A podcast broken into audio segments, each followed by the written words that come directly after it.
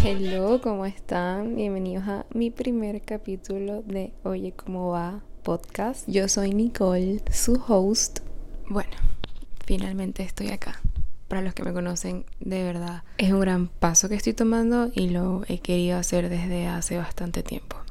Tanto así que es súper curioso, pero conseguí eh, ayer unas notas en mi computadora en donde, que es extraño que esté en la computadora y no en mi teléfono, pero bueno, por alguna razón están allí. Y tengo como las ideas que quisiera hacer en, YouTube y quería hacer un podcast. En este tenían los nombres que, que me gustaban, cómo lo quería ejecutar y bueno, todo lo que eso conlleva. Y lo que más me impresionó es que las notas tenían una fecha del 7 de septiembre del 2017. Y ayer fue 7 de septiembre del 2022. Es decir, que lo leí el mismo día, exactamente 5 años después. Es decir, que me tomó fucking 5 años decir lo voy a hacer. Y me pareció increíble. Y no sé si ustedes creen en esa cuestión del universo y tal. Pero yo sí. Y el hecho de, de, de este tamaño de casualidad me pareció, ok, lo tengo que hacer. Ya basta, se acabó. Y con basta quiero decir de basta de ser espectador de tu propia vida, de quedarse sentado esperando de que en algún momento alguien te conozca en un centro comercial y te diga, ay, tú eres Nicole, tú tienes una voz y tienes un sueño que seguir, ve, yo confío en ti. No, nadie lo va a hacer. Y me tomó bastante tiempo darme cuenta de eso. Sí, sí, les soy sincero. Me tomó mucho tiempo también entender que nada era suficiente para mí y con que nada era suficiente para mí me refiero a mí. Siento que nunca era suficiente para muchas cosas. Eh, decía, no puedo hacer YouTube porque no tengo una cámara, no puedo a tener un podcast porque no tengo un micrófono, no puedo salir bien en esa foto porque no tengo el aro de luz que tiene ella. Eh, todo eran excusas, excusas y no puedo y no puedo. Y simplemente me queda en ese escenario de tristeza y de ojalá fuera quien, ojalá tuviera tal cosa para lograr lo que quiero. Y la verdad es que no necesito absolutamente nada más allá de mi cerebro y mis ganas de lograrlo. Entender de que sí, evidentemente hay muchísima gente haciendo un podcast, haciendo videos en YouTube haciendo un blog de moda, lo que sea, pero la diferencia es que ninguna de esas personas soy yo. Y eso no, no, quiere, no viene de un lugar de ego, nada que ver, sino de que siempre va a haber un espacio para ti en lo que quieres hacer en la vida.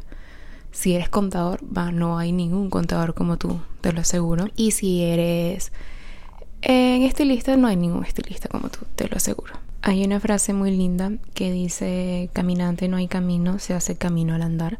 Eh, me llegó eh. muchísimo porque hay que siempre disfrutar el proceso, no nada más el resultado, ¿no? Y poco a poco en tu camino vas encontrando qué es lo que quieres, qué es lo que te gusta, cuál es tu voz en, en la industria que te quieras dedicar. Y la única manera de saber eso es haciéndolo y es probando. Entonces, si nos quedamos en la cama esperando que suceda el sueño que quizás ni siquiera sabes si en verdad te gusta, porque ocurre que, ay, tengo un sueño de trabajar en, en como redes sociales, en redes sociales y trabajas y te parece un infierno y no te gustó, pero lo hiciste y lo experimentaste y, viste que no te gustó y, eso es lo importante. Y creo que estamos en la de eso, en la de encontrarte a ti mismo, en la de buscar la chamba, de buscar lo que te gusta, buscar esa persona que te gusta digo, emocionalmente, tener más amigos, conocer gente, conocer culturas. Creo que es la etapa perfecta para. Y justo ayer también entré como en un hueco emocional porque el hecho de que de verdad pasaron cinco años para yo hacer esto. O sea, estamos hablando del 2017. Es decir, hasta mucho antes que, que los podcasts famosos de, de, Venezuela comenzaran. Yo, yo tenía la idea y no lo hice. Es tan decepcionante, la verdad.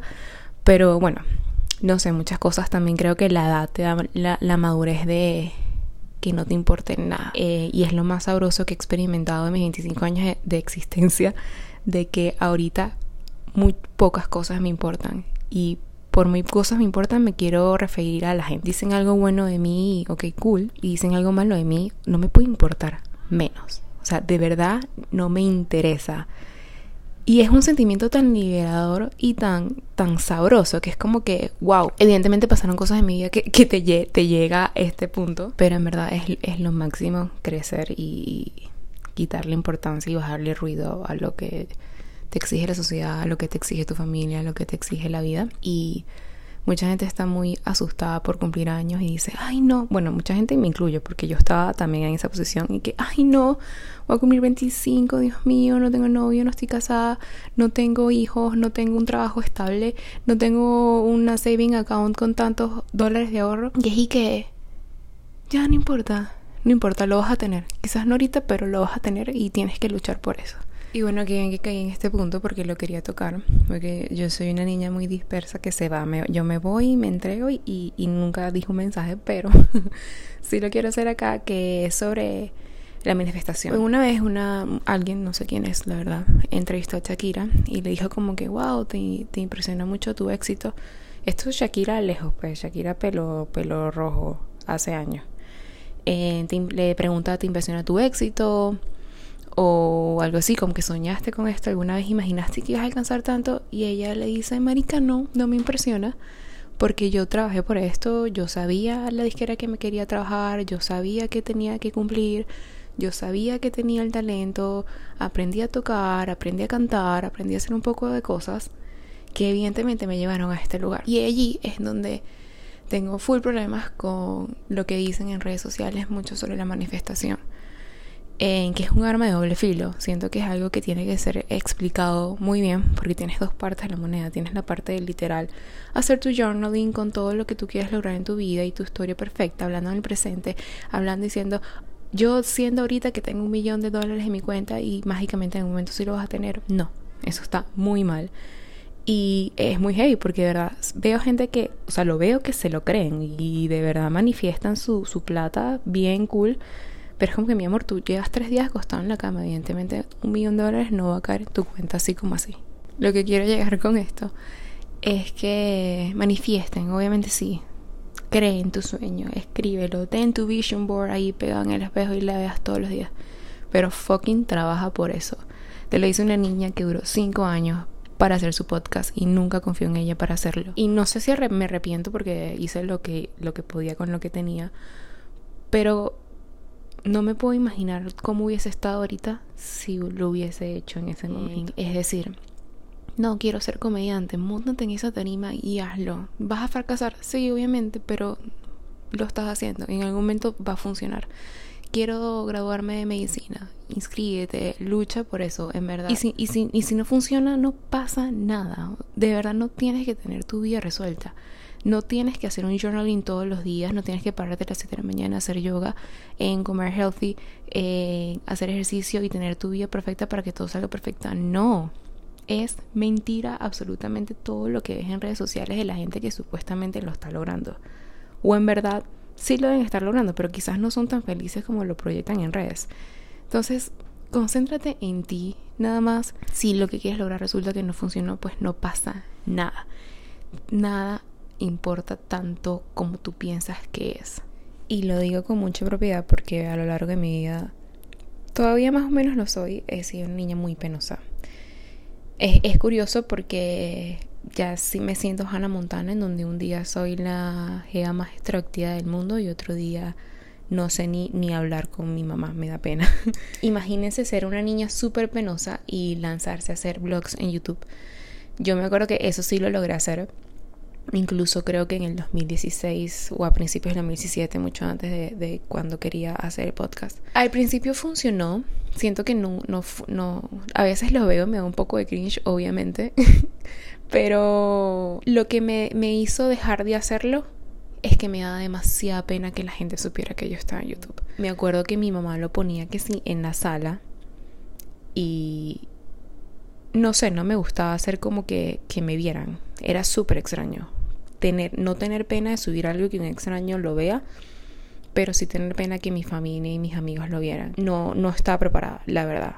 Eh, entonces es importante como que hacer las paces contigo misma y darte cuenta que es que no estaba preparada, era muy niña y era un mundo muy... Yo no, yo no estaba tan segura de mí misma como para afrontarme a ese, a ese mundo todavía. Recuerdo una vez que estaba en mi casa con mis amigos y uno, o sea, teníamos YouTube para escuchar música y salió un video mío y lo pusieron y yo me quería morir.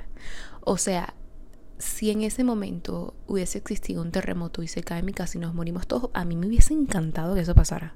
Y lo peor de todo es que cuando ya yo dejo de hacerlo, incluso mi amigo que puso el video dijo como que, ¿por qué lo dejaste de hacer? A mí me gustaban. Y era que me daba pena. Me daba pena, quizás es más profundo que eso y todavía no lo he descubierto, pero me moría de la vergüenza saber que yo estaba ahí mostrando mi vida en YouTube y la gente me estaba viendo. Creo que no me gustaba ser el personaje principal de algo y no supe manejar con eso. Y bueno, lo cerré, mi amor. Pero bueno, ya estamos en otro capítulo de, de mi vida. Según yo, un poco más estable o no, no sé. Quizás a veces estoy estable, quizás a veces no. Ya para concluir, entiendo que soy una persona que siente y piensa demasiado, incluso más de lo que me gustaría. Que lucho con muchas inseguridades desde muy pequeña y ahora sé cómo manejarlas. Y que finalmente siente que puede tener una voz y algo que mostrar de ella. Por alguna razón, yo no sé quién necesita escuchar esto pero algo dentro de mí siempre he querido mostrarme en internet y hablar frente a una cámara o frente a un micrófono sin tener ningún tipo de experiencia y ningún tipo de apoyo, pero lo estoy haciendo. Y eso es todo por hoy. Conclusión, no tarden cinco años en hacer algo que de verdad quieren hacer. Nos vemos en, una, en un próximo capítulo.